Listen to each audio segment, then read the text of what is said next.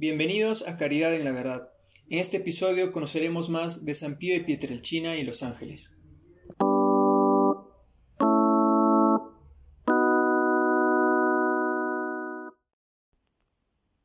San Pío de Pietrelcina, el famoso santo capuchino que tuvo la gracia de compartir los estigmas de Jesucristo por 50 años, tenía una relación muy íntima con su ángel y compartía lo que sabía con los que se relacionaba.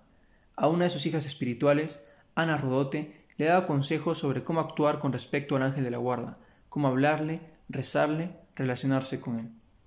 San Pío le dijo lo siguiente en una ocasión Querida hija de Jesús, que tu corazón siempre sea el templo de la Santísima Trinidad, que Jesús aumente en tu alma el ardor de su amor, y que Él siempre te sonría como a todas las almas que Él ama. Que María Santísima te sonría durante todos los acontecimientos de tu vida, y abundantemente sustituya a la Madre terrenal que te falta.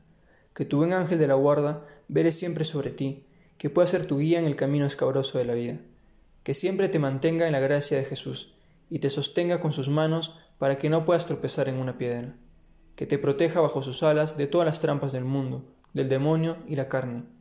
Tienes gran devoción, Anita, a este ángel bueno. Qué consolador es saber que cerca de nosotros hay un espíritu que desde la cuna hasta la tumba no nos deja ni por un instante, ni siquiera cuando nos atrevemos a pecar. Y este espíritu celestial nos guía y protege como un amigo, un hermano, pero es muy consolador saber que este ángel ora sin cesar por nosotros. Ofrece a Dios todas nuestras buenas acciones, nuestros pensamientos, nuestros deseos, si son puros por el amor de Dios, no te olvides de este compañero invisible, siempre presente, siempre dispuesto a escucharnos y listo para consolarnos. Oh deliciosa intimidad, oh deliciosa compañía, si tan solo pudiéramos comprenderlo. Manténlo siempre presente en el ojo de tu mente.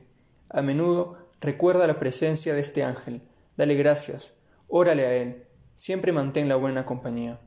Ábrete tú misma a él y confíale tu sufrimiento a él tengo un miedo constante de ofender la pureza de su mirada.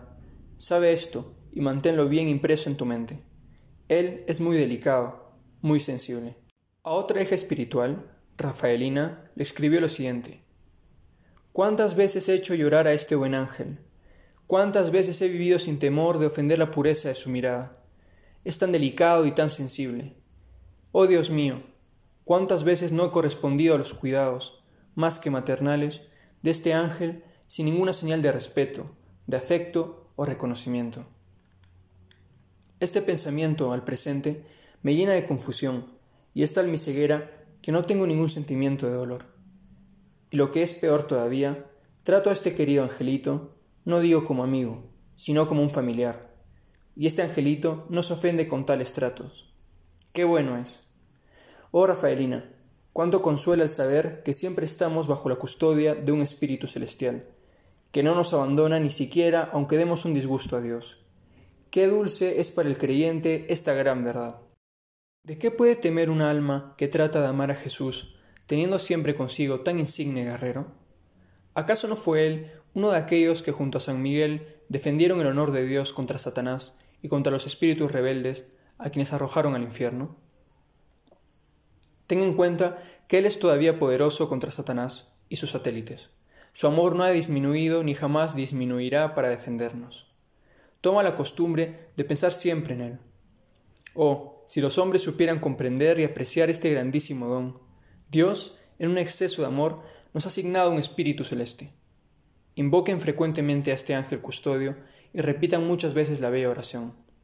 Ángel de Dios, que eres mi custodio, ilumíname, custódiame, guíame, ahora y siempre.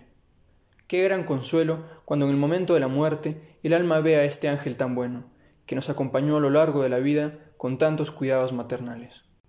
El padre Pío solía contar que mientras era tentado por el demonio, pidió la intervención de su ángel, llamándolo con voz alta, pero el ángel no se manifestó.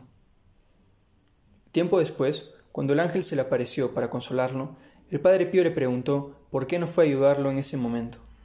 El ángel le respondió que Jesús permitió ese ataque del maligno para volverlo similar a él, para que comparta con Cristo la experiencia del desierto, del jardín del Getsemaní y de la cruz.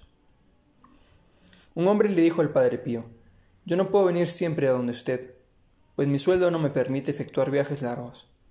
El padre Pío contestó, ¿Y quién te ha dicho de venir aquí? ¿no tienes tu ángel de la guarda? Le dices a tu ángel qué cosa quieres, lo mandas acá y recibirás la respuesta. Otra frase del Padre Pío era, invoca a tu ángel de la guarda, que te iluminará y te conducirá por el camino verdadero a Dios. Es Dios el que te lo ha puesto, cercano está de ti. Por tanto, debes valerte de él. Además de la devoción a la Virgen María, el Padre Pío era un gran devoto del Arcángel San Miguel, a quien recomendaba mencionar en sus súplicas e incluso imponía la peregrinación al santuario de San Miguel Arcángel como penitencia a quienes iban a confesarse. El padre había experimentado repetidas veces la protección del arcángel en sus luchas contra Satanás, en Pietrelcina o en el convento de Santa Ana, en Foggia. A las almas que se acercaban a él, el padre Pío les hablaba siempre del poder de San Miguel. Eran continuas sus invitaciones a dirigirse con confianza a este glorioso arcángel, sobre todo en las tentaciones. A los fieles que se acercaban a San Giovanni Rotondo les animaba a continuar la peregrinación hasta el monte San Angelo, para venerar a San Miguel en su santuario. Además, si sabía de alguien que iba a marchar a este monte, le pedía para sí una oración a San Miguel. Ojalá que este episodio te haya ayudado a conocer más la verdad. Gracias por escucharme. Paz y bien.